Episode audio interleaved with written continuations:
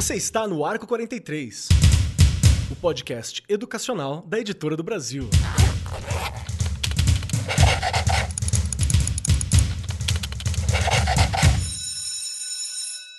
Saudações, saudações para você, meu querido professor, minha querida professora, você que é estudante, coordenador, você que é coordenador, fique especialmente atento ao nosso papo hoje, viu? Faz parte da gestão, é uma questão que todo professor deveria ficar de olho, que toda gestão tem que estar de olho e a gente tem sempre que lidar com essas questões no Brasil que a gente vive hoje. E eu faço essa graça toda para começar o programa, mas vocês já sabem qual é o programa porque aparece com o título, né?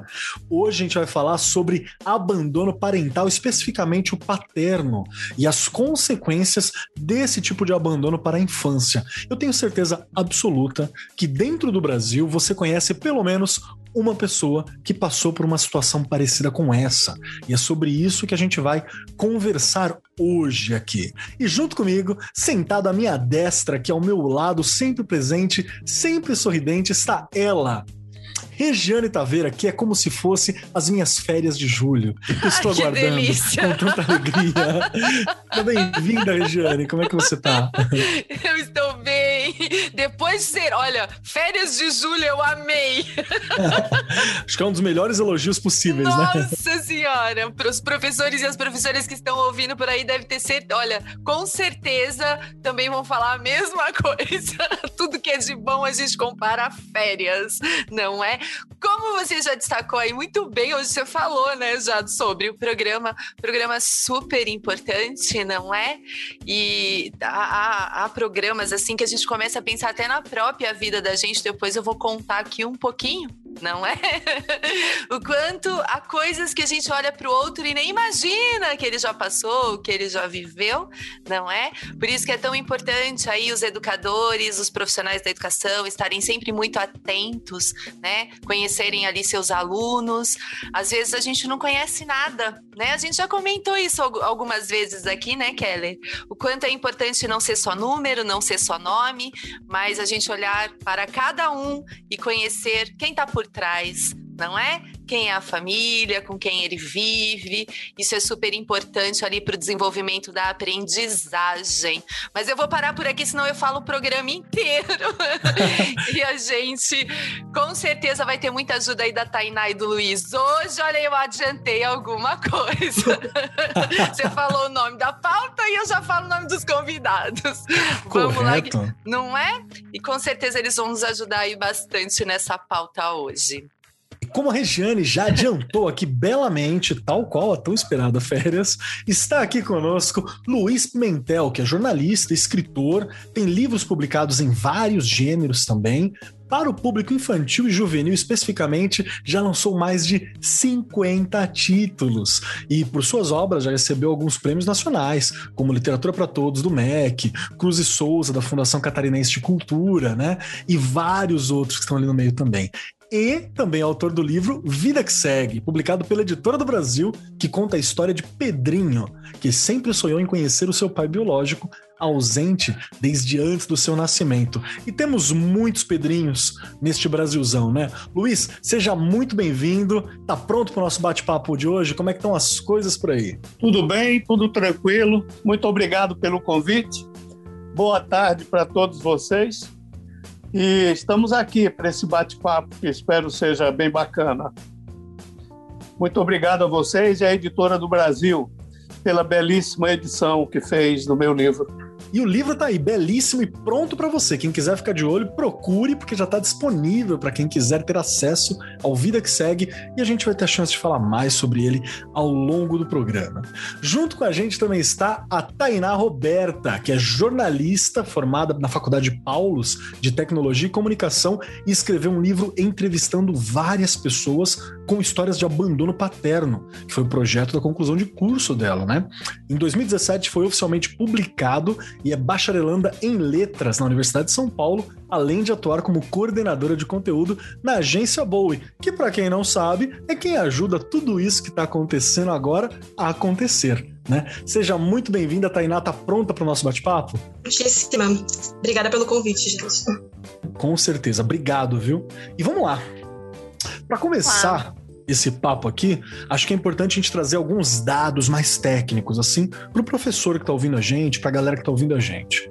Primeiro que, de acordo com o Conselho Nacional de Justiça, mais de 5,5 milhões de crianças brasileiras não têm o reconhecimento da paternidade na certidão de nascimento. Ao mesmo tempo que outros tantos milhões de crianças também têm o nome do pai no registro, mas não tem afetivamente ali a presença do pai próxima no dia a dia, apesar de carregar o sobrenome e de saber o nome de quem é, é uma ausência. Então a gente vai discutir aqui, conversar um pouquinho sobre quais são essas consequências, né? O que, que acontece isso para a vida adulta. Eu vou dar um, um exemplo particular eu não tive é, o abandono do meu pai, nem da minha mãe, assim. Mas eu tenho um avô, que é o pai da minha mãe, que ele é uma ausência né? Eu sei o apelido dele e eu não sei o nome completo.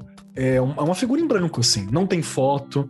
É alguém que desapareceu da vida da minha mãe e da minha avó e alguém que desapareceu da minha vida. Se eu passasse, é que já morreu, mas se eu passasse pela pessoa na rua, eu não sei quem é. Para não falar que nunca tive um contato, uma vez minha mãe falou: Tá vendo aquele moço ali? Foi um moço de um lugar que a gente foi. Eu acho que ele é filho do seu vô.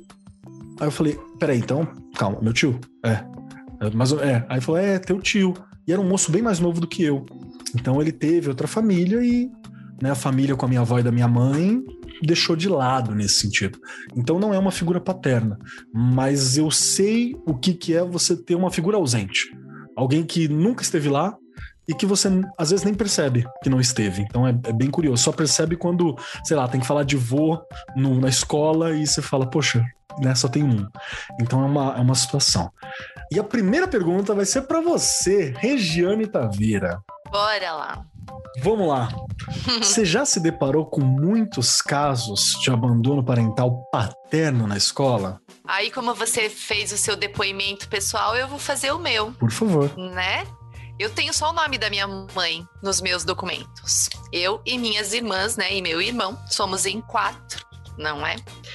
Eu ainda tive um pouco de contato com o meu pai, um pouco, tá? E porque eu vou contar aqui no decorrer, né? Eu adotei meu pai uma certa época da vida e cuidei dele até ele falecer em 2017. Nossa, que legal. Né? É.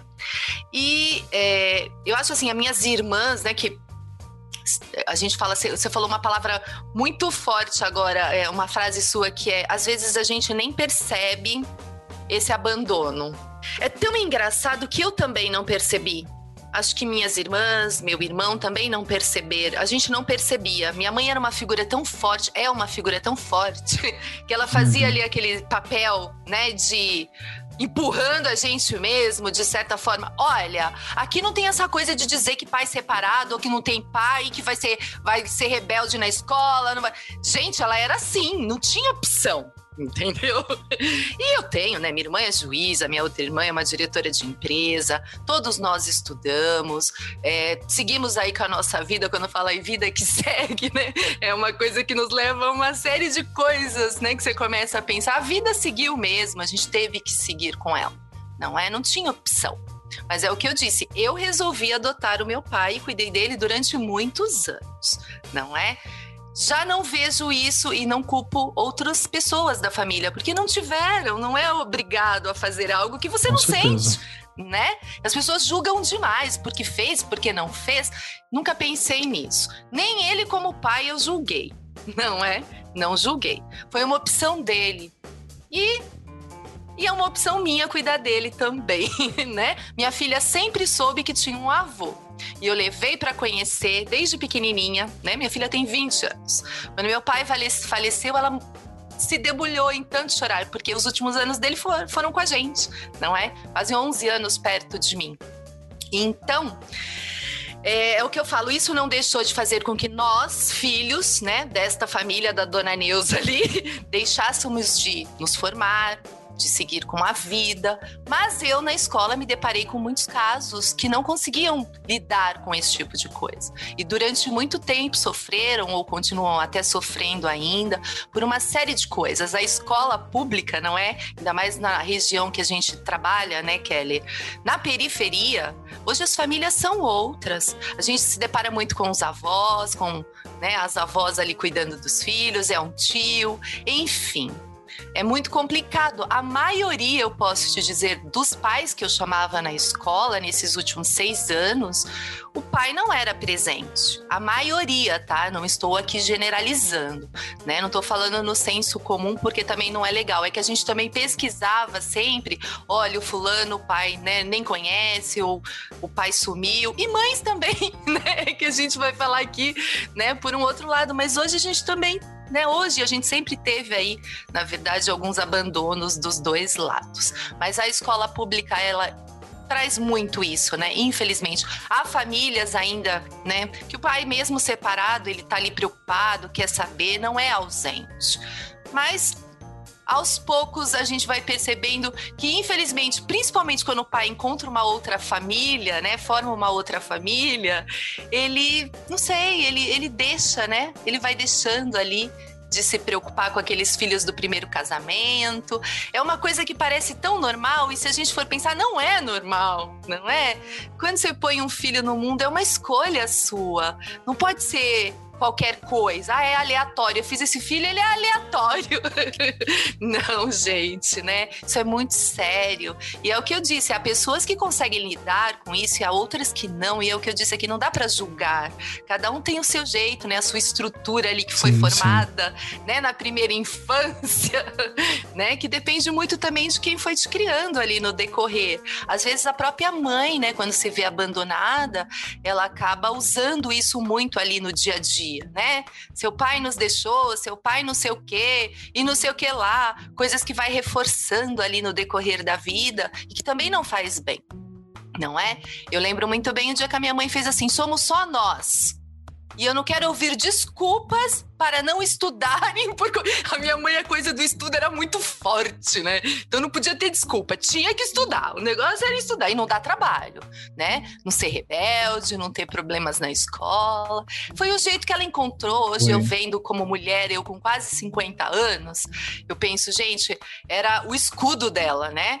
Ela tinha que ser muito rígida, dizer que coisas não podiam acontecer porque ela não ia aceitar, porque ela tinha que criar quatro filhos sozinha.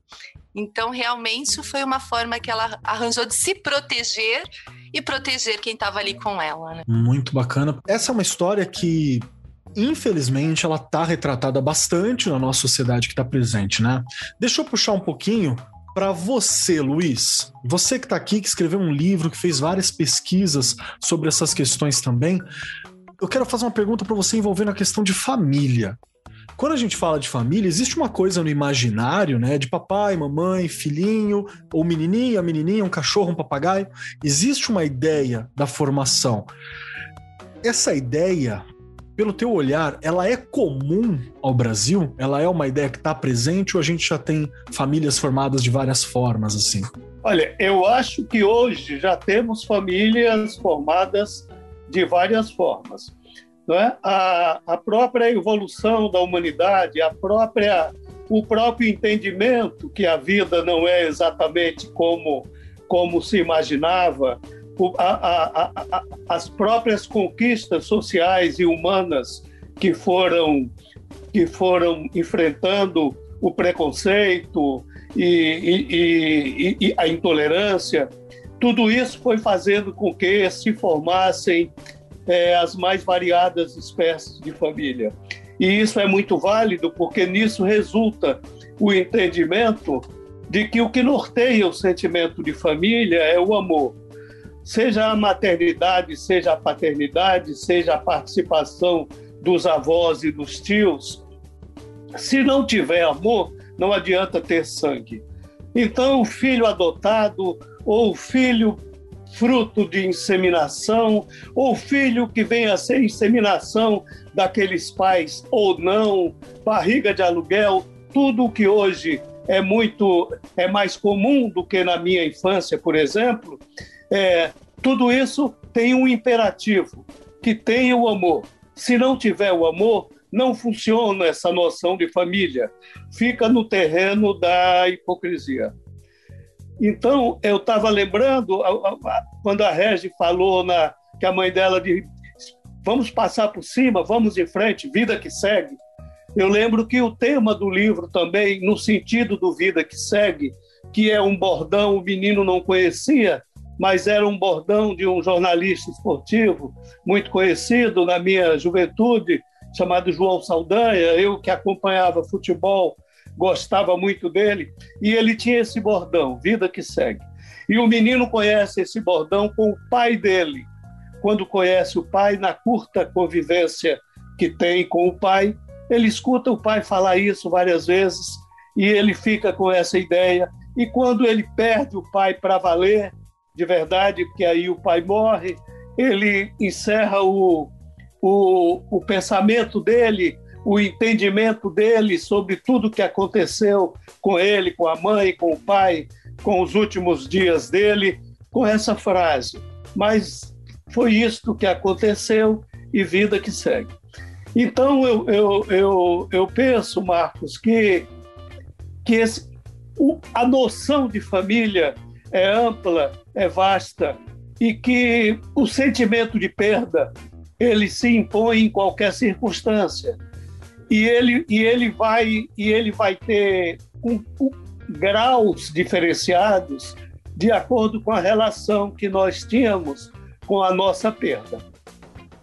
Muito provavelmente, se a Regis tivesse vivido com o pai dela a vida inteira, o, o sentimento de, mesmo ela tendo convivido com ele, no fim da vida dele, cuidado dele alguns anos e tal, o sentimento de perda não, não é o mesmo, não deve ter sido o mesmo que ela teria sido, tido se convivesse a vida inteira com esse pai.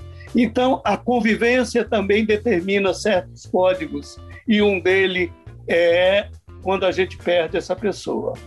Por isso que você, o afastamento entre pais e filhos, ou mãe e filho, uhum. de uma maneira ou de outra, vai ter repercussões para frente, mesmo que a vida siga, porque é a convivência que faz com que o amor se sedimente, é a convivência que faz com que uma relação familiar ou amorosa ou afetuosa, afetuosa ou fraternal tenha intensidade. Eu acho que é o grau de convivência.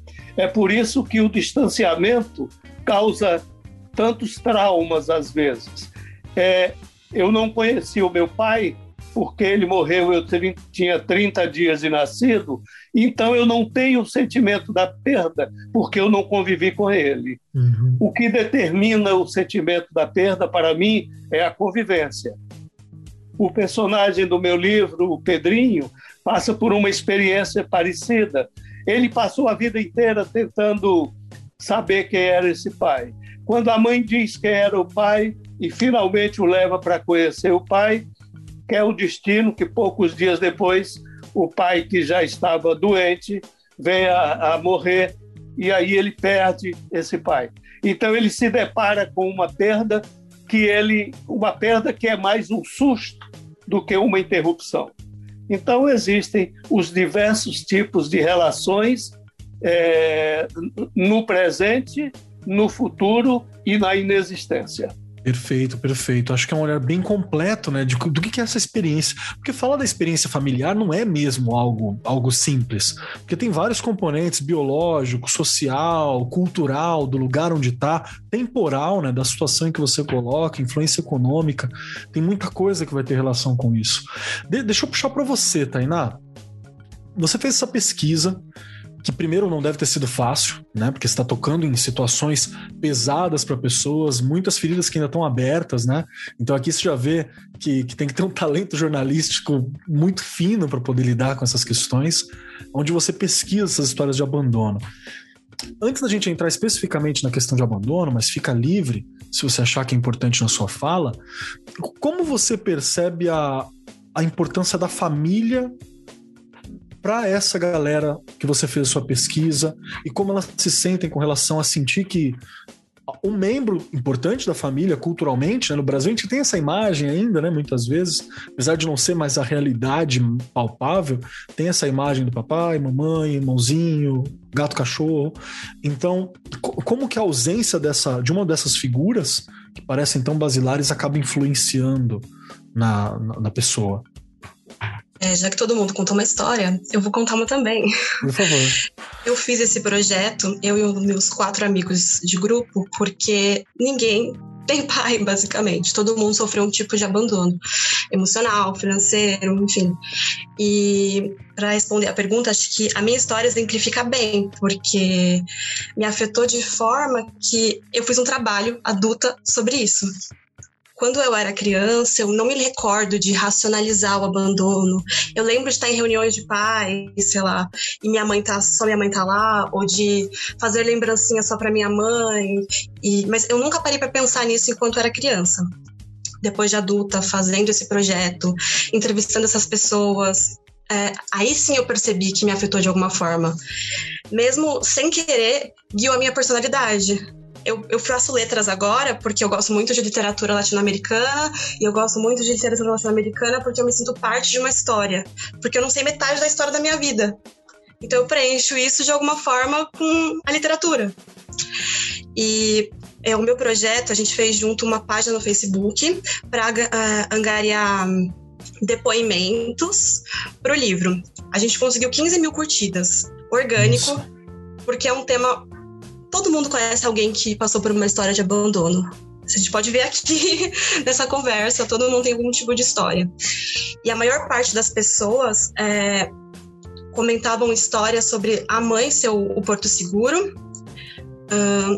o preconceito que as mães é, passavam.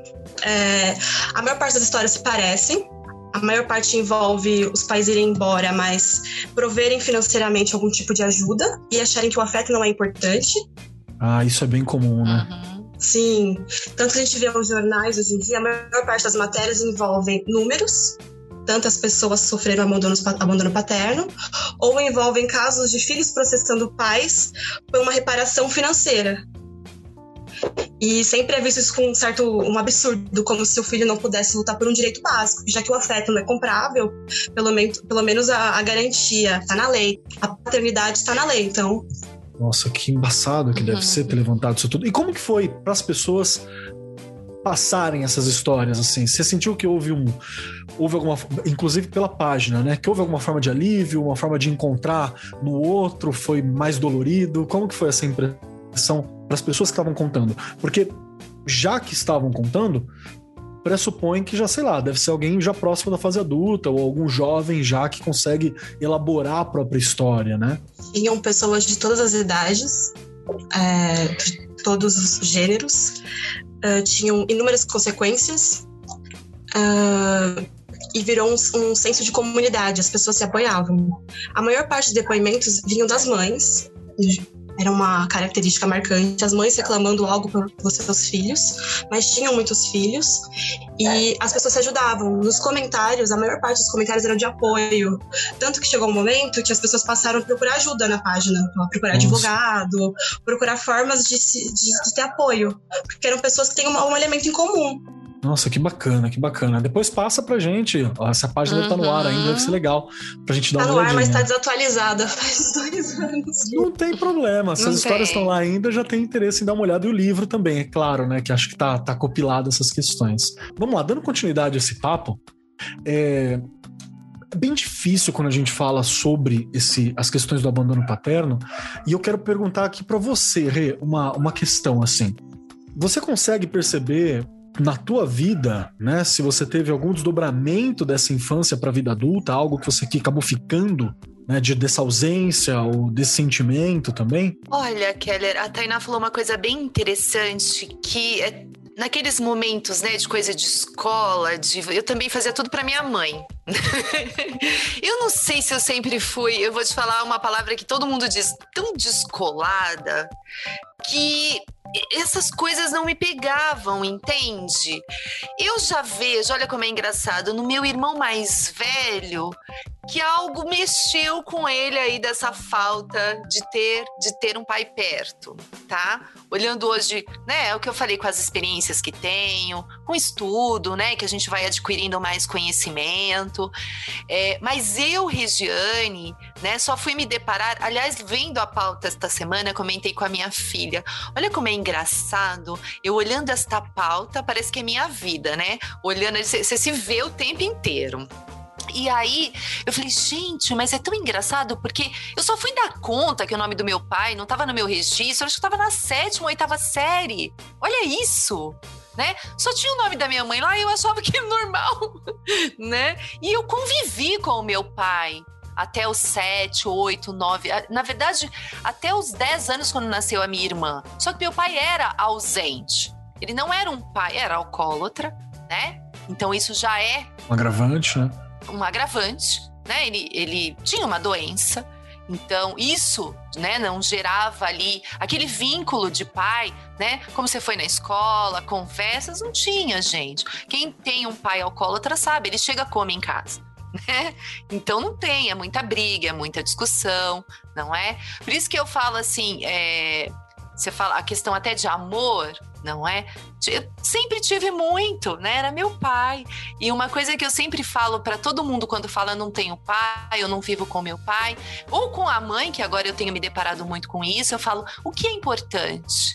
O que, que, ele te deu? Te deu a vida, isso é o mais importante. Agora, o que você vai fazer dela depende de você, né? É claro que é o que eu tô, tô te falando. Há momentos que você é, sente um pouquinho na, na, naquelas homenagens de escola que, graças a Deus, estão terminando, né? a gente tem que homenagear a família, né? E que família? Seja qual for, né? A sua família. A sua família é sua família, né? Seja você e sua filha, que nem sou eu aqui em casa, não é? Seja você e seu pai, você e seu tio, não importa, né? O que o importante é você homenagear essa essa estrutura que você tem, que eu falo, o seu porto seguro, que você pode voltar todos os dias, independente de quem forma esta família. Não é? Acho que o mais importante é isso. E você, e aí eu depois com o vínculo que eu tive com meu pai desde do, mil, é, desde 95, na verdade, quando ele ficou doente a primeira vez, mas em 2011 depois ele veio viver comigo, o né, e ficou comigo até 2017. Eu vou dizer assim, eu tive pai. Olha que engraçado, né? Minha filha teve um avô, ele mudou, as pessoas vão mudando, não é? Depende independente da situação, dependente da situação, na verdade você vai mudando, não. E acho que foi super importante, né? Quem acredita em resgate era um resgate que eu tinha que ter ali com ele naquele momento. O mais engraçado dessa história, eu vou dizer aqui para vocês, é, meu nome é Regiane Taveira Pereira. A única que tem o Pereira sou eu, mas eu não tenho o nome de pai. E o Pereira era dele. Então, é, e ele, no final ali, né, da vida, ele ficava, eu quero te registrar, eu quero te levar no cartório e te registrar. Eu falava, pai, você já é meu pai. Sempre foi, né? E hum, eu acho que o mais importante é você de tudo a gente tira coisas boas e coisas ruins, Keller. O que precisa, e a gente precisa ter muito apoio, e isso é um papel da escola, na verdade, né? Falando de apoio, é você entender, conversar com essa criança, com esse adolescente. Porque há coisas que numa família desestruturada ele não vai ter. Sim. E aí ele precisa muito da escola. A escola é fundamental. Uma rede de segurança, inclusive, né? Porque a família ela funciona como isso, né? Ah, eu não consigo isso. alimento, então, sei lá, sempre tem a casa da avó que pode ajudar com alguma coisa, sempre tem alguém próximo, né? Na ausência dessas pessoas, a escola faz essa função. A né? escola né? faz esse papel. Por isso que eu falo assim: é muito importante a gente conhecer o aluno que a gente tem, conversar o tempo todo, não é? Para que você tenha uma ideia e para que você possa ajudá-lo ali, né? A, a, a lidar com essas coisas. Porque não é fácil para uma criança ver o pai chegar drogado, ver o pai chegar bêbado, ou a mãe, ou sei lá quem cria ele. Se não tiver um outro, uma outra válvula de escape ali, que a escola é um ponto fundamental, e ele se desestrutura mesmo, não é? Eu tive sorte, percorri uma escola que eu encontrei vários professores que me ajudaram bastante e uma mãe que era minha que é a minha referência, não é? Então a gente precisa pensar muito nisso, em como a gente acolhe essa criança, né, Kelly? Acho que esse acolhimento, quando ele não tem na família, na escola é fundamental. Aliás, quando eu estava vendo a pauta, Keller, me veio muito à cabeça, e você já trabalhou com isso, o projeto de vida. O quanto ele é importante e o quanto o profissional que lida com isso na escola tem que ser uma pessoa que saiba acolher e realmente entender ali quem ele está, né, é, direcionando e tentando ajudar. Ainá, gostaria de acrescentar alguma coisa? Luiz? Eu concordo com o projeto de vida ser importante. Eu acho que na minha época, se eu tivesse feito uma matéria como essa, uma matéria não, uma disciplina, teria feito toda a diferença, porque na minha casa, pelo menos, a gente não fala sobre isso. A gente nunca discutiu sobre isso. Minha mãe nunca fala sobre meu pai. E fingir que não aconteceu não resolve. Mesmo que eu, mesmo que eu tenha é, tido uma vida bem sucedida, não me desviei do caminho, eu tenho marcas imperceptíveis, mas tenho. Eu acho que eu tenho uma insegurança, eu sou super tímida.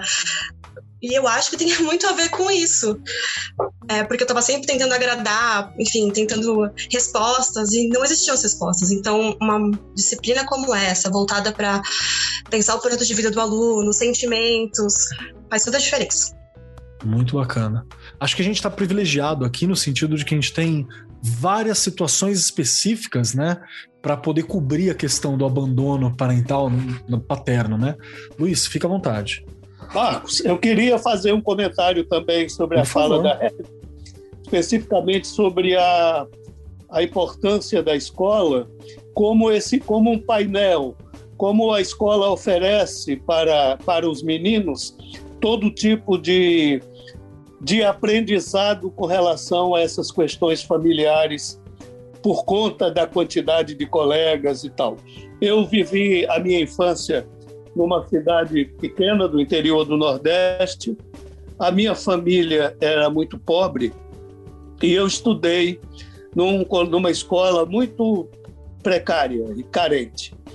E os meus colegas eram todos meninos tão, tão pobres quanto eu. E a coisa que mais me impressionava era esse painel de vidas familiares. Quer dizer, eu já prestava atenção nisso por ser um menino sem pai, quando a maioria tinha pai. Agora, entre aqueles que tinham pai, a, a, a quantidade de, de, de, de, de dedos naquela mão era um negócio impressionante, porque tinha o que tinha pai, mas o pai era ausente, tinha o que tinha pai e o pai era presente, mas era ou um alcoólatra, Violento, ou um né? sujeito agressivo que, que, que tanto os meninos quanto as mães preferiam que esse pai não ficasse em casa, ou tinha pai, mas era um pai que só aparecia em casa quando precisava da mãe por algum motivo, não é? Então eu convivia com aquele mundo de situações. Eu me, no, no Vida que Segue tem uma cena que ele fala no colégio e o, o, o amiguinho dele fala assim: pois é, é, eu também praticamente não tenho pai, porque eu não sei onde o meu pai anda. Ele fala, ah, mas você sabe que ele existe. Então, tudo isso é tipo de pai, né? Tem o pai que. E uma coisa que do abandono, que eu, o Atainá Arres também falou no início, é que também há o abandono materno. E eu tinha dois coleguinhas de escola, mais ou menos da minha idade ou um pouquinho mais novos, que a mãe tinha abandonado eles. A mãe foi embora e deixou eles com o pai. E o pai, que até a mãe ir embora era um sujeito omisso e agressivo e violento com a mãe, com a mãe dele, não lembro se com eles, mas com a mãe. Quando a mãe foi embora, esse pai entrou finalmente na vida deles e passou a ser um pai e mãe exemplar e levava na escola e cuidava. Quer dizer, outro, outro exemplo inusitado de transformação pela dor, né? Quer dizer, esse pai de uma hora para outra virou outra pessoa. Aí, aí eu me perguntava, é pela sensação de abandono da mulher ter o abandonado ou é por piedade dos filhos ou é porque finalmente se viu no papel que a ele compete? Ou seja, todas essas perguntas não importa nem se elas têm resposta. O que nos importa é saber que elas existem e que nós estamos aí para conviver com elas. Né? Como a, a, a mãe da Rede falou, não adianta vir com desculpa. Estamos aí, vamos à luta, não quero conversa, vamos em frente. Então vamos em frente. A vida é vida que segue. E em qualquer idade, nós temos que ter essa noção, eu penso. Nossa, muito Eita. bacana. E eu acho que é esse olhar mesmo, o olhar de que e cada um vai ter seu jeito de seguir, né? Acho que isso que é uma das Sim. coisas mais importantes a gente levantar. Sim. E acho que como professor seria legal estar atento a isso, né? A Rita, é. ela seguiu e uma hora ela resolveu adotar o pai, né? Uma situação de necessidade dele, que não foi uma escolha que os irmãos tiveram, né? A Tainá seguiu a vida e uma hora ela resolveu repensar isso numa situação mais holística, pensando nisso com todas as pessoas, puxando esses dados. E acho que é importante o professor Professor de projeto de vida é um cara bom para ter para ouvir isso, né? Se você vai trabalhar é. com essa é. questão, fica de ouvidinhos abertos agora, mas eu acho que cabe para todos também, que é justamente refletir como que se segue, né? Aliás, Regi, dá um livro lindo, hein? Dá um livro lindo, dá um livro lindo e já tem um título lindo. Eu adotei é. meu pai. Olha aí. Agora é só, é só você escrever. O título eu estou lhe dando de presente. Obrigada, Luiz. Eu acho que deveria. Eu já pensei, é. eu já pensei num quadrinho, né? Na, na minha cabeça eu é meu pai. Assim. Eu já pensei nisso.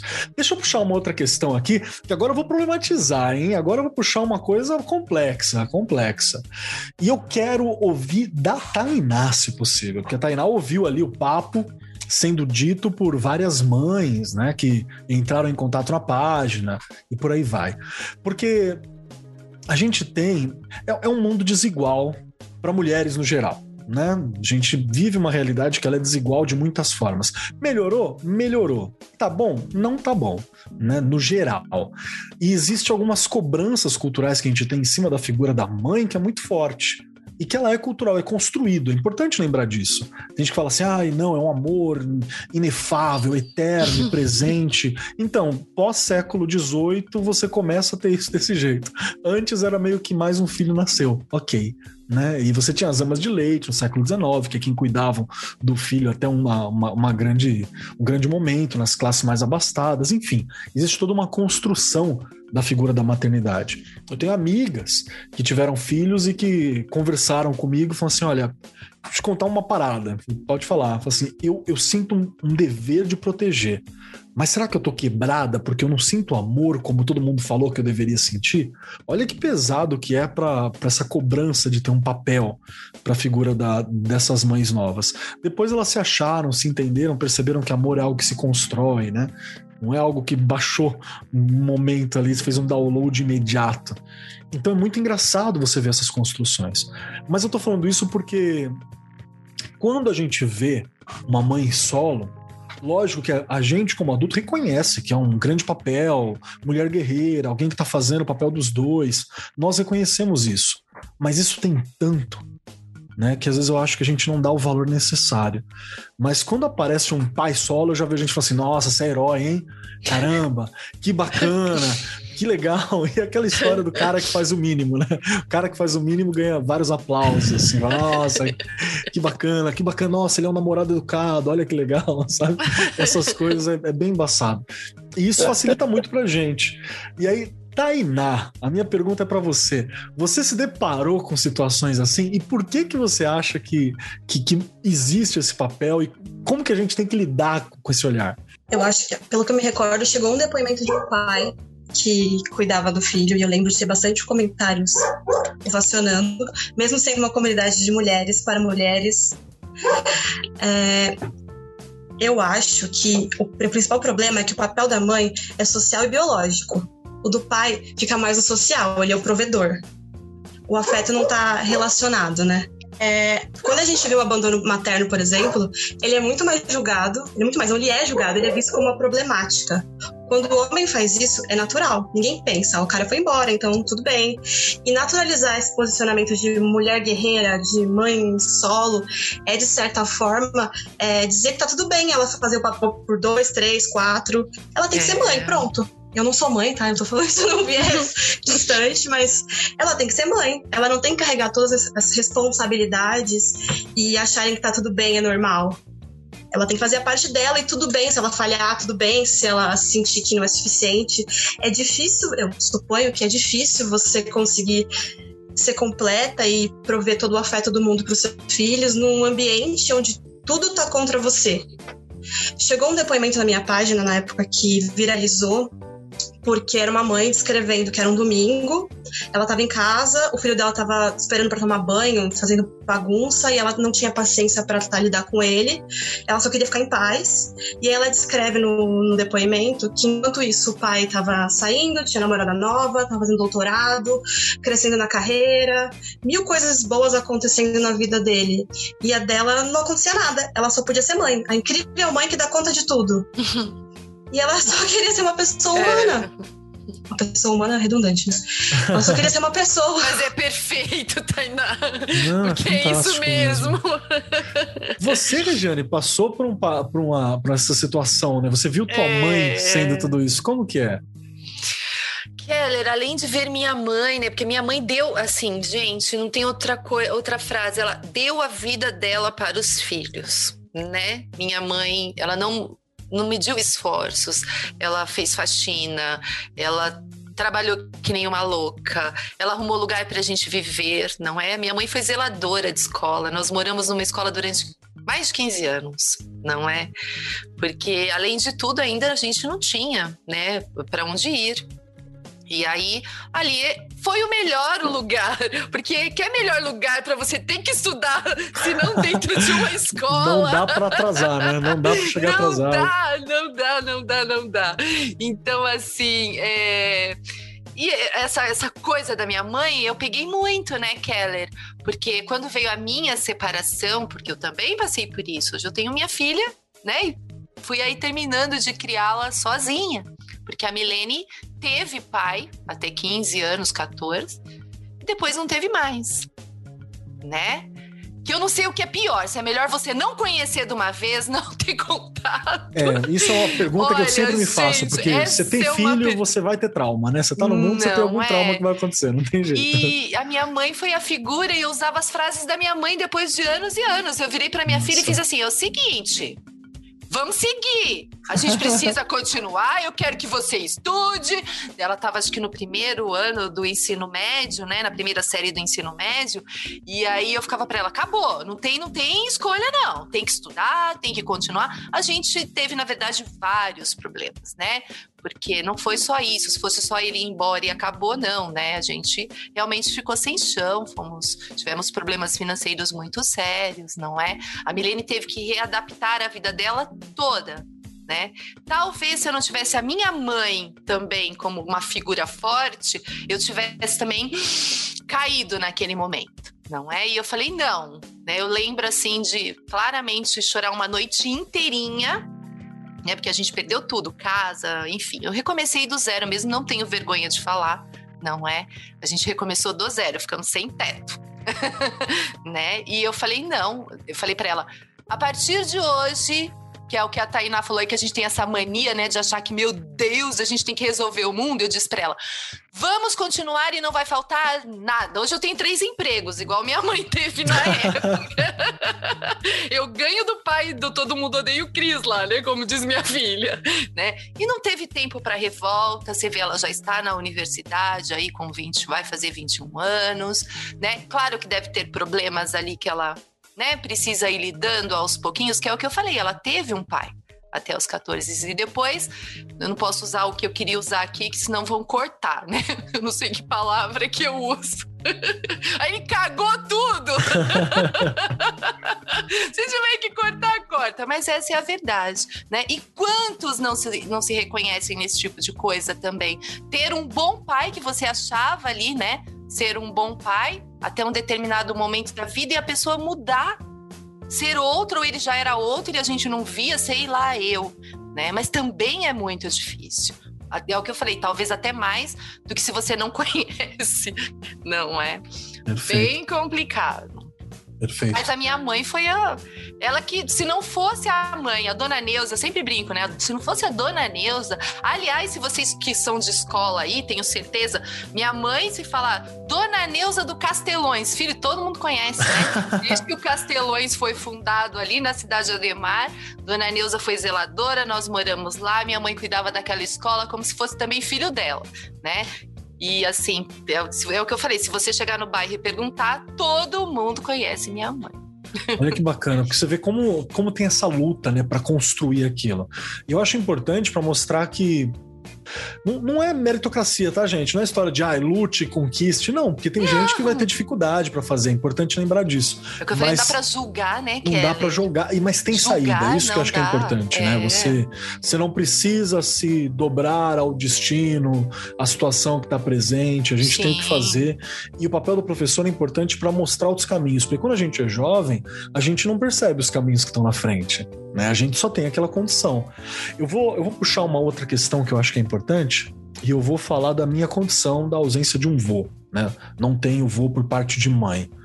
É, por muito tempo eu achei que era normal ter um voo só, que é o voo parte de pai. e ele meio que supriu essa, essa figura paterna de todas as formas, assim, ele era um provedor mesmo. Ele teve uma, teve uma questão financeira difícil depois da morte dele, que para mim foi terrível, porque eu falei assim, mano, se o vô tivesse aqui, isso não seria um problema. Uhum. Se o vô tivesse aqui, isso seria muito mais fácil. Em vários momentos eu passava por essa questão. E ele meio que substituiu a, a ausência do outro vô né, para mim. Eu tinha um só e tava tudo bem, e ele era essa figura, né? E morreu não faz muito tempo, para mim foi um impacto muito grande, morreu no meu braço, uma hora essa história vem para cá, então não foi nada fácil de lidar com isso tudo. Para mim hoje é, existe uma ausência muito grande de ter perdido a figura dele, né? Hoje só tem meu pai, que é incrível, é incrível, mas eu não tenho mais o vô, né? Então você sente essa ausência. E aí eu penso, Será que essa figura paterna, ela e mãe materna também, ela pode ser substituída? É normal a gente olhar e falar assim: "Ah, eu tenho uma outra figura paterna ali, eu tenho uma outra figura ali, eu tenho um vô, um tio, um parente, um amigo próximo, um irmão mais velho". Já vi famílias que acabam que o irmão mais velho assume um pouco esse papel cuidando dos, dos mais novos. E eu vou puxar para você, Luiz, que viu muito, né, essas formações familiares distintas, especialmente na sua infância e na sua pesquisa. Você acha que costuma acontecer isso, da gente suprir essa imagem com uma outra figura? Olha, eu não sei se é o caso de suprir. Ah, eu acho que a gente adapta, uhum. que a uhum. gente é, acredita a imagem possível o que é possível. Perfeito. Quando eu, eu, eu fui tomando consciência de que não de que existem pais, mas que eu não tinha um pai, para mim, a minha mãe era mãe e pai, mas em momento algum ela substituía o pai. Ela era uma mãe que não me deixava sentir falta do pai. Perfeito. Porque, primeiro, porque eu não sabia o que era falta de pai. O, os meus irmãos mais velhos, por exemplo, quando meu pai morreu, minha mãe ficou com seis filhos. Uma realidade muito parecida com a da família de Regis, que a minha mãe também foi trabalhar como empregada doméstica, doméstica como lava, lavando roupas, e a minha mãe era analfabeta, ela não podia sequer conseguir alguma coisa melhor. E ela ficou com seis filhos pequenos. O mais velho, a mais velha com 10 anos, o mais novo, eu com um mês. Então você imagina. E ela vivia numa cidade muito pequena, e quando o meu pai morreu, ela resolveu ir para uma cidade maior Feira, resolvi para Feira de Santana, que é a maior cidade do interior, porque lá seria mais fácil ela trabalhar como empregada doméstica. Na cidade pequena onde ela estava, não, não tinha teria, condição. Né? Ela tinha que trabalhar na roça, trabalhou em, em fábrica de tijolo, em olarife, muito parecido com a história da Regi. E aí, nessa parte dos avós, a minha já é muito parecida com a sua, Marcos, porque eu não tive avós paternos. Eu não conheci nem meu pai, nem os pais dele, porque o meu pai foi um forasteiro que um dia chegou na pequena cidade onde minha mãe viveu e o arrastou para uma outra cidade. E minha mãe não pôde, não conheceu a família dele. Veio a conhecer, perto dele morrer, conheceu uma irmã. Então, irmã dele, não, não conheceu os pais dele. Então, eu não conheci nem avô, nem avó paterna. Para mim, ter avós era ter só um avô e uma avó. Os pais da minha mãe, aí já meio parecido com a sua. É Quer dizer, nós estamos juntando aqui um monte de vivências muito parecidas, né? E então eu tinha irmão mais velho, irmão que quando eu era menino ele já era um rapazinho e que ajudava minha mãe. Eu, eu via que ele era uma espécie de homem da casa, mas eu não o via como meu pai. Importante. Era o meu irmão. Eu, meu pai era minha mãe, que era meu pai e minha mãe, porque era quem mandava chover e fazer sol, é quem mandava ir dormir e ir para a escola. Então, eu acho que a gente não substitui. Eu tenho essa impressão. Eu acho que a gente adapta o sentimento, adapta as necessidades, adapta as carências. Se não tem uma pessoa, adapta a outra, mas não chega a ser um processo de substituição. Tenho impressão. Muito Comigo não consegui substituir em momento algum. Perfeito. Eu acho muito importante esse olhar, inclusive, porque às vezes até fica pesado, né? Pro, sei lá, o irmão mais velho que fala, não, eu tenho que fazer esse papel e tal. E eu acho que também não é por esse caminho, né? Tem, é. Eu acho que a gente tem que oferecer essa possibilidade, o suporte que for possível, mas tem que lembrar também que a gente faz o que é possível, né? A vida que Sim. segue pra gente também. Então acho que é bem legal esse olhar. E sabe o que você me lembrou aqui? Você me lembrou uma vez que eu, numa escola, tava dando aula pro sexto ano na época. Eu dei aula para sexto ano algumas vezes, tá, gente? Normalmente eu pego ensino médio. Você é guerreiro! É, sexto ano. Quem passou pelo sexto ano sabe como é que é, né? E eu me lembro de uma coisa muito legal, que vários meninos da sala, não, várias crianças da sala não tinham pais também, assim. E eu tava, tinha deixado a barba crescer bem grandona. E teve uma menininha que ela chegou e falou assim: professor, posso te pedir uma coisa? Eu falei: pode. Posso passar a mão na sua barba? Oh, eu sempre quis sentir como que é uma barba. Aí eu falei, putz, é mesmo, né? ela nunca sentiu como é que é uma barba, não teve um pai, não teve isso. Aí foi, sei lá, 20 minutos de todo mundo esfregando a mão na minha barba, assim, todo mundo. Vamos, gente, esfrega. Vamos logo que, que tem que dar aula de história. Vamos logo que tem aula de história pra dar. Inesquecível pra eles, Momento carinho. Momento carinho, momento carinho. E aí eu via que muitos tinham, acabaram me tomando como professor homem e tal. É um, um papel assim. E aí eu, eu me coloquei nessa situação de falei, que papel que eu executo? E aí meio que eu me tranquilizei dizendo o papel que der, né? Não tem essa coisa, não preciso ser pai de ninguém, não preciso ser nada. Eu sou professor, mas se eu puder fazer algo a mais que também não dê um prejuízo e dificuldade, acho que ele é importante pelo, pelo lado humano, né? Mas você. Pode falar, pode falar, Luiz. Não, eu falei maravilha, maravilha. é isso mesmo. E, e, e, em momento algum, sem tentar fazer papel de pai. Sim, sim. Acho que isso é importante.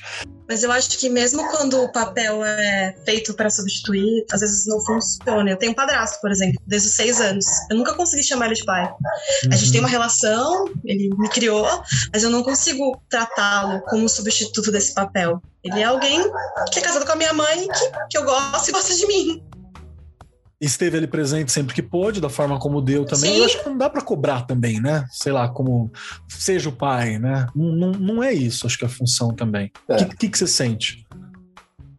Que eu sinto com relação a cobrar. É. É, também acho que não faz sentido. A gente tá falando sobre sentimentos humanos, não dá para você exigir que você sinta assim, pense assim ele se esforça, enfim, ele é super carinhoso comigo, me trata como se eu fosse a filha dele. Para as pessoas de fora, eu sei que ele fala todo mundo que eu sou a filha dele, super orgulhoso, mas eu não consigo me comportar como filha, porque eu não aprendi a, a ter essa figura. Eu não consigo imaginar como seria ter, porque eu nunca tive. Então. É, é curioso Sim. isso. Curioso. E faz parte, né? Acho que também é aquela coisa, não tem. É, a vida humana não tem regras, né? Nós adoraríamos que tivesse várias regras possíveis. tem assim, receita. Assim, mas não tem receita, gente. Professor, é... você que tá aqui, você sabe que não tem receita, né? Uma dos, é... Um dos nossos jargões tem sido esse, não há é... receitas, né? Se tivesse, seria tão bom, né? Seria, Luiz. Olha. Se, se, a gente pudesse, como disse o, ator, o Vitório Gasman, o ator, ele falou: a vida deveria ter uma vida para ensaiar e outra para você viver para valer, né? Como seria bacana, mas não tem. Você é Verdade. é jogado ali no nevoeiro e vamos em frente. Da hora que nasce à hora que morre, estamos no diante da, do, do, do inevitável, das surpresas, das Perfeito. emoções. E, e, é isso. Que, e, e, e é isso, inclusive, eu penso que faz a vida ser bela, dinâmica e, e bacana, né? Verdade. Você não Verdade. sabe o que vem, não sabe o que vem pela frente. É, ninguém Verdade. sabe, né? A gente ninguém só tem o dia. Sabe. Só tem o dia para todo mundo, que tá igual é. para todos, né? Eu quero puxar uma outra questão que acho que é importante para o professor e professora que está aqui ouvindo a gente, que é justamente para falar, é meio que sintetizar o que a gente já falou, é um Keller uhum. explaining aqui, sintetizando esse momento todo que a gente fez. Porque, no fim das contas, o que sobra para a gente lidar na sala de aula com alguém que passou por uma situação de abandono, eu acho que acaba sendo empatia. Isso é importante lembrar. Então, você ser empático com, com o aluno que está nessa situação, com o adolescente, com o jovem, com o estudante que está ali presente. Isso é o principal. Fazer aquilo que dá. É não tentar ocupar um papel que não é nosso, né? E é estar tá ali para poder trocar. O que eu peço eu acho que é importante lembrar disso sempre, mesmo sabendo que a gente está numa condição onde isso não, não acontece tanto. É, se não há um pai, vamos adaptar as atividades para serem feitas sem necessidade de um pai? Vamos? né? Se não há uma mãe, vamos é... adaptar as atividades? Porque senão você está sublinhando a diferença que está ali presente. Exato. Né? Rê, você que trabalha Exato. muito com o PEB1 por tanto tempo, né? Trabalhou ali nos anos iniciais por anos a fio. Os anos iniciais gostou muito de fazer isso por muito tempo, né? Verdade. Então, que conselho que você dá para lidar com essa questão? Verdade. Primeiro, né, Keller, o quanto é importante, eu acho que, acho, não tenho certeza que em alguns programas eu já falei disso, o professor conhecer a psicologia, né? Tem que entender, estuda lá um pouquinho de Valon, de Vygotsky, Piaget nisso é fundamental né? Porque Piaget já destaca ali que você é, vai se reconhecer, vai crescer, vai se desenvolver pelo ambiente em que você está, né? Depende muito do, do ambiente, não é? Então, quando ele separa ali as fases, né? Que ele, ele separa ali é, sensório motor, pré-operacional, operacional concreto e depois as operacionais formais. Eu, eu fui resgatando aqui enquanto a Tainá e o Luiz falavam, porque eu acho que o professor, ele precisa precisa entender da psicologia, porque olha só como é interessante. Se você tem ali, né? Você, conhe... você precisa conhecer este aluno quando ele chega na sua escola, se ele já está lá, se ele frequentou a educação infantil, se ele não frequentou, com quem ele viveu ali nesse começo né? A, a parte sensório-motor ali do Piaget, que ela, ela é super importante, né? E se ele não teve numa escola com quem ele viveu para ele se reconhecer ali naquele momento, né? Depois até os sete anos, que é quando ele vai para a escola ali aos seis anos, ele ainda está nessa fase pré-operacional que saiu da sensório e vai para essa. Professor que entende um pouquinho disso, ele consegue perceber que estímulo essa criança teve, que estímulo ela não teve, o que é necessário e buscando para ajudar esta criança não é? A gente falou esses dias de transtorno, de dificuldade. Será que eu preciso encaminhar essa criança? Será que eu preciso de uma ajuda de um especialista? Isto é importantíssimo, Keller. Então a gente fala ali do professor e da professora lidar com estas coisas, mas nunca, se a gente está falando de escola, a gente não pode falar no senso comum. A gente tem que entender alguns conceitos para que a gente possa então guiar esta criança da melhor forma né? Isso já faz parte aí das universidades. Falar, ah, psicologia, tá lá, a psicologia da educação. Eu preciso entender um pouquinho. Eu não preciso ser especialista, mas eu tenho que entender. Porque aí eu ajudo no desenvolvimento do processo de ensino e aprendizagem desta criança. Isso é muito sério, não é? Eu não posso simplesmente dizer, nossa, mas ele eu já tive casos de criança que não foram para a educação infantil. Há muitas, na verdade, elas chegam na escola já no primeiro ano muitas coisas que ela teria vivenciado, né? Socialização, a questão já de começar a desenvolver a empatia, não é? Eu, eu me respeito e respeito o outro, não é? O que eu não quero para mim, eu não faço para o outro. Eu aprendi isso desde pequenininho não é? Então eu preciso realmente conhecer essa criança para saber o que faltou nesse desenvolvimento dela ali, porque é, é, a fase, né? Os primeiros anos ali da infância, o desenvolvimento cognitivo dela é, é, é tudo, é onde acontece o desenvolvimento cognitivo e que ela vai viver essas coisas no decorrer. Se algum momento ficou ali uma lacuna, né? Eu preciso então entender e saber o que eu posso fazer para ir suprir cobrindo isso e ajudando, porque senão ela não vai se alfabetizar. Ela vai ter problemas ali de socialização, não é? Então a gente precisa detectar. Às vezes tem um aluno lá que é super indisciplinado, você fala, ah, esse menino não tem jeito, e não sei o quê, ainda chama família, nem tem família. Quantas vezes a gente já não se deparou com esse tipo de coisa, não é? Mas peraí, o que acontece? O, qual foi a falha? Onde eu posso ajudar? Não é? É você entender mesmo que você ele tinha que ter passado por processos. E às vezes alguns processos não aconteceram por causa da estrutura familiar. Então a gente precisa entender isso para poder ajudar aí essa criança e esse adolescente. Perfeito. Acho que cabe muito aí para os coordenadores de escola, você que é coordenador de área, que faz parte da gestão, ou um professor que se destaca. É importante trabalhar isso nos, nas formações, nos ATPCs, Sim. nas aulas pedagógicas, né? Acho que é uma Sim. reflexão importante para ser feita também. Luiz, gostaria de acrescentar alguma coisa nessa questão da rede? Não, não. Só que eu achei perfeito o raciocínio dela maravilhoso. Eu acho que é isso mesmo. É assim, é assim que a banda toca. Show de bola. E tem uma questão que é importante lembrar, é que você ter uma figura paterna, que seja no documento, né?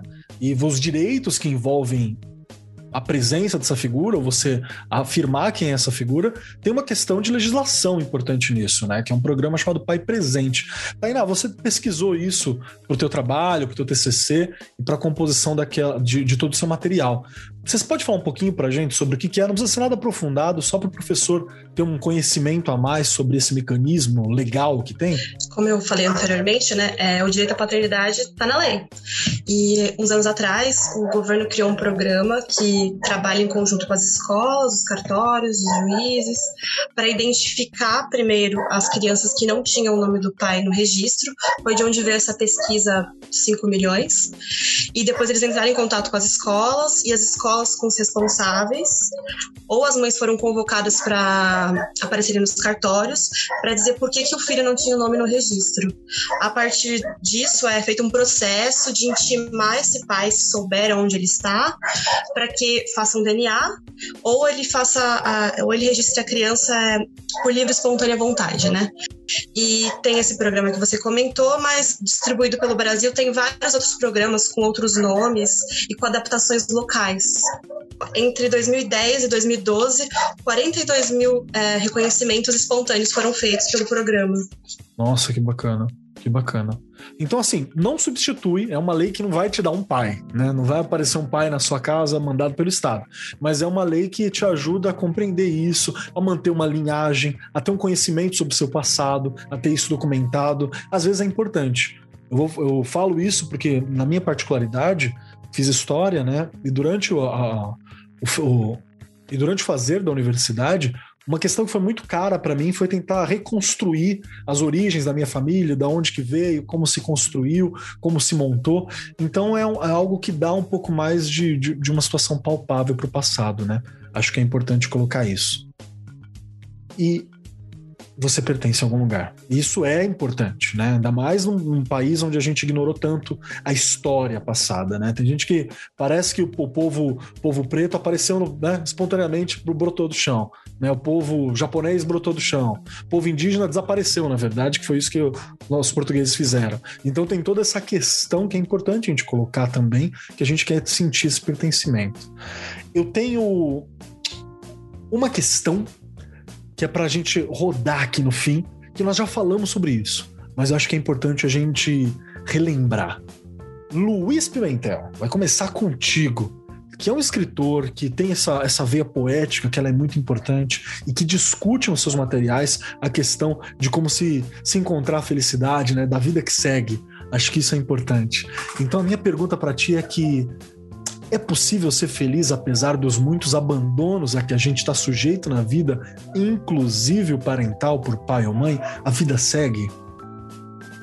Eu acho que é possível e inevitável e urgente a gente tentar ser feliz de alguma maneira, mas não nascemos com, com essa garantia.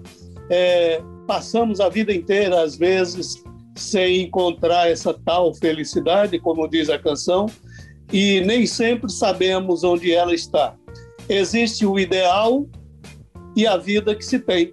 O ideal seria que todos tivéssemos pai, mãe, irmãos, todos com saúde, comida na mesa, é, na idade adulta tivéssemos empregos, é, que o país que a gente vive tivesse governantes responsáveis, honestos, decentes e olhando para, para os seus cidadãos, é, que na velhice tivéssemos apoio, tivéssemos amparo, que, que a vida pudesse fluir da melhor maneira para o ser humano se sentir ser humano. Mas nem sempre é assim. Então, é, pertencemos a algum lugar, sempre, mas nem sempre somos colocados no lugar ideal. Mas temos que saber sobreviver no lugar onde estamos, especialmente porque sobreviver é fundamental e porque, assim ou assado, de um jeito ou de outro, a vida segue e tem que seguir enquanto estivermos vivos. Perfeito, Luiz. Muito obrigado por isso. Acho que é muito importante essa reflexão. Tainá Roberta, minha pergunta para você, antes da gente ir para a rodada final aqui, é: dá para a gente ser feliz apesar desses muitos abandonos? Como que é essa busca? É importante manter essa busca? Como que é para você? Eu vou repetir uma coisa que a terapia me disse. é, o problema não está em quem fica, a pessoa que vai embora foi embora pelos motivos dela. É uma questão dela. Então, que essa ausência não nos defina. A minha trajetória é a minha trajetória, independente do que das escolhas das outras pessoas ao meu redor. Então, sim, dá para ser feliz. Importante, importante. Olha aí, querido professor, você que está aqui ouvindo a gente, tá, tá tendo muita informação para você lidar com seus alunos, né? Regiane, é possível ser feliz, Regiane, apesar dos abandonos da vida? Olha, quem me conhece sabe o quanto eu sou otimista, né? É difícil é, me ver dizer assim, ai meu Deus, o que, que eu vou fazer agora? Eu, ultimamente estou ouvindo falar que eu tô cansada, mas eu tô cansada. Porque estamos cansados, né? Não tem jeito. Não é, estamos por causa dessa pandemia maluca, mas eu acredito que seja. E eu acho que uma coisa que a gente tem que respeitar na gente é não pensar numa felicidade da semana que vem é ser feliz hoje. Hoje eu vou ser feliz. Hoje eu vou lá da minha aula, hoje eu vou lá na minha escola, hoje eu vou ser feliz, não é? Porque a gente se cobra demais pensando eu vou ser feliz amanhã, vou ser feliz a semana que vem. Não, né? Eu vou ser feliz hoje com a minha filha, com os meus amigos, não é? Vou ligar para alguém que eu amo, vou conversar com alguém, mandar mensagem para um amigo, para uma amiga, né? O que te faz feliz? Faça, mas faça hoje, porque é hoje que você ainda está por aqui e é possível, né, ser feliz.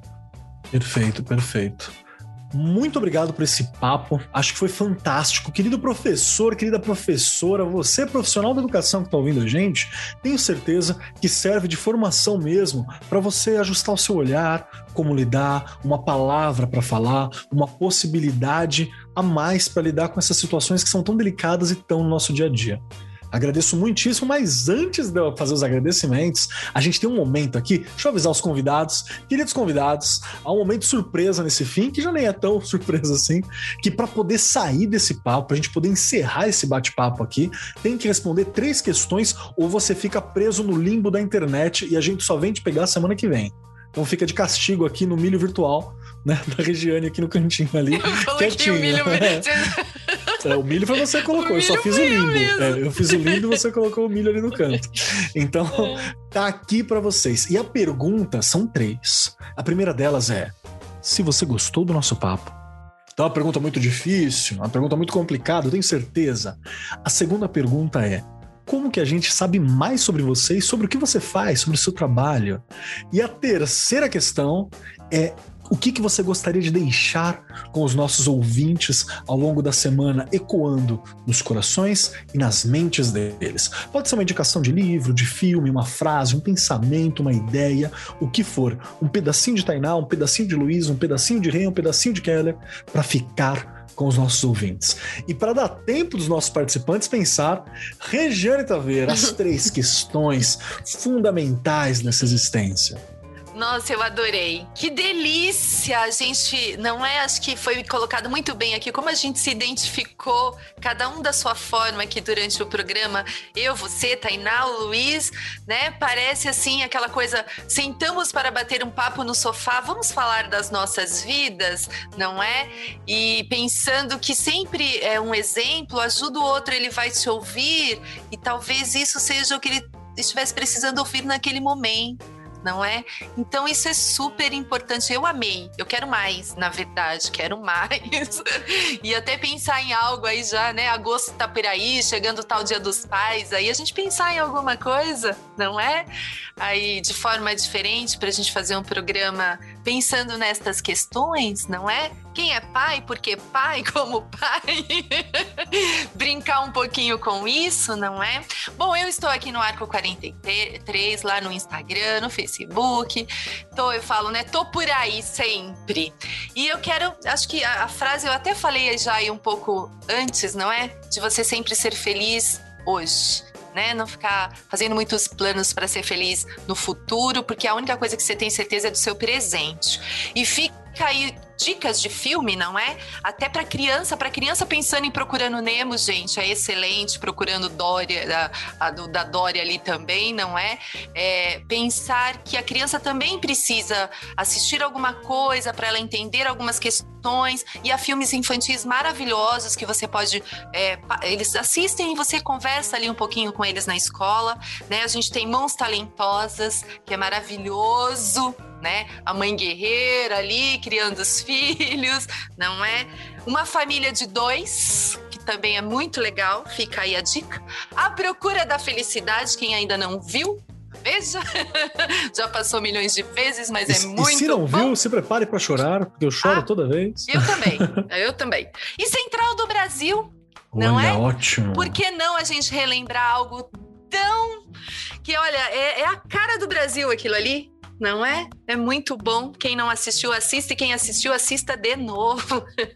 Com certeza. E Gwyneth Paltrow, eu acho você uma ótima atriz, mas aquele Oscar não era seu. Aquele Oscar não era seu. Perfeito. Ah, só pra lembrar aqui. Agora eu gostei mais de você.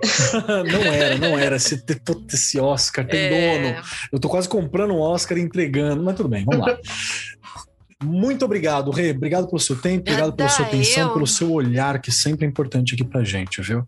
E vamos lá, vamos lá.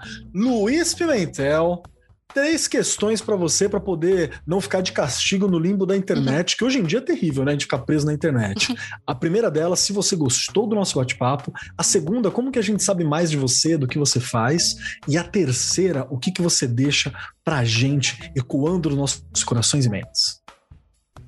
Bom, gostei muito, muitíssimo e aprendi demais com vocês. Achei o papo maravilhoso, realmente uma delícia. Concordo com a Regi que houve aqui um, um, um, uma troca de, de experiências fantásticas, porque em, em diversos momentos a gente estava trilhando os mesmos caminhos e, e o mesmo sentimento.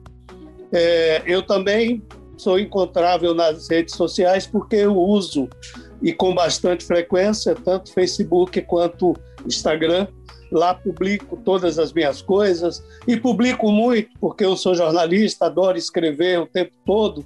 Então, tanto divulgo minhas coisas de literatura, quanto publico textos jornalísticos e crônicas e artigos e estou o tempo todo me debatendo e criticando esse monte de de coisas terríveis que se abateram sobre a nossa vida.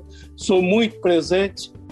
E recomendação, é, é, eu não tinha pensado em filme, mas quando falou-se aí no Central do Brasil, eu gostaria de recomendar também, porque a vida daquele menino é a vida de muitos meninos brasileiros, de muitos de nós.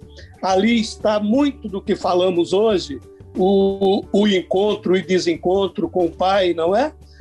O encontro inesperados com irmãos, é, o aprendizado com uma pessoa que o menino não conhecia e, e com quem aprende tudo e, e, que vai embora da vida dele na hora certa. Então é um grande filme. Eu acho que o, o, o Walter Salles produziu ali uma obra de arte. E recomendo literatura sempre que, que leiam, a depender da idade dos seus filhos, procurem os autores mais afeitos àquele momento da vida dele. Monteiro Lobato, eu acho que é fundamental. Temos tantos autores importantes a partir do Monteiro. Monteiro Lobato, Ana Maria Machado, Ziraldo. A literatura infantil brasileira é uma coisa infantil e juvenil, é uma coisa muito rica. Então, que, que ajudem seus, seus pequenos a, a ler em todo o tempo possível. Eu fiz isso com meu filho, agora tenho um neto pequenininho, já estou começando a fazer também. Para mim, livro ainda é o melhor presente. Com certeza. E, e vamos em frente. Vida que segue.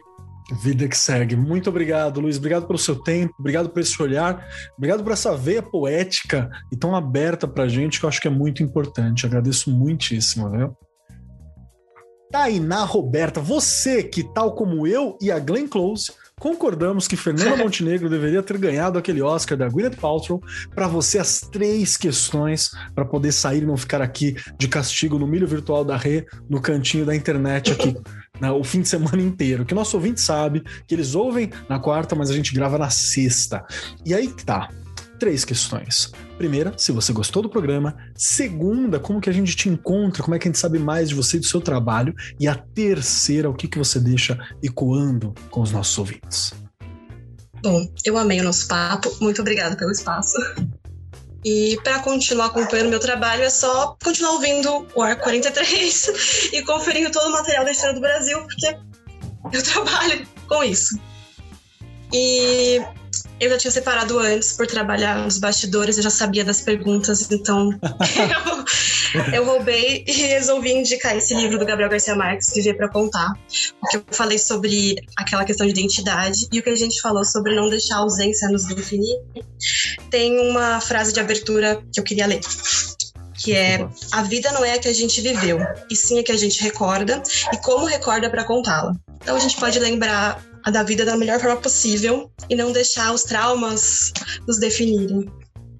Perfeito, muito obrigado, muito obrigado, viu? E quero lembrar aqui pro querido ouvinte que se você gosta do nosso X da questão, tem o dedo de Tainá Roberta, várias das minhas palavras ali não são minhas, viu? Deixo no ar. Primeiro, Tainá, muito obrigado pelo teu olhar, muito obrigado por participar aqui da gente, por ter esse momento tão íntimo que a gente separou aqui algumas experiências, nos encontramos nesses entroncamentos da vida. Agradeço muitíssimo, foi um prazer receber você aqui. Obrigado. E por fim, a minha última vez aqui para falar com vocês, acho que é importante lembrar do seguinte: eu adorei o programa, acho sempre importante a gente discutir essas questões. É, é, são coisas necessárias, são parte da realidade. Eu estou numa realidade de periferia, então isso é muito marcado para mim, isso é muito próximo, então acho que é, que é muito bacana.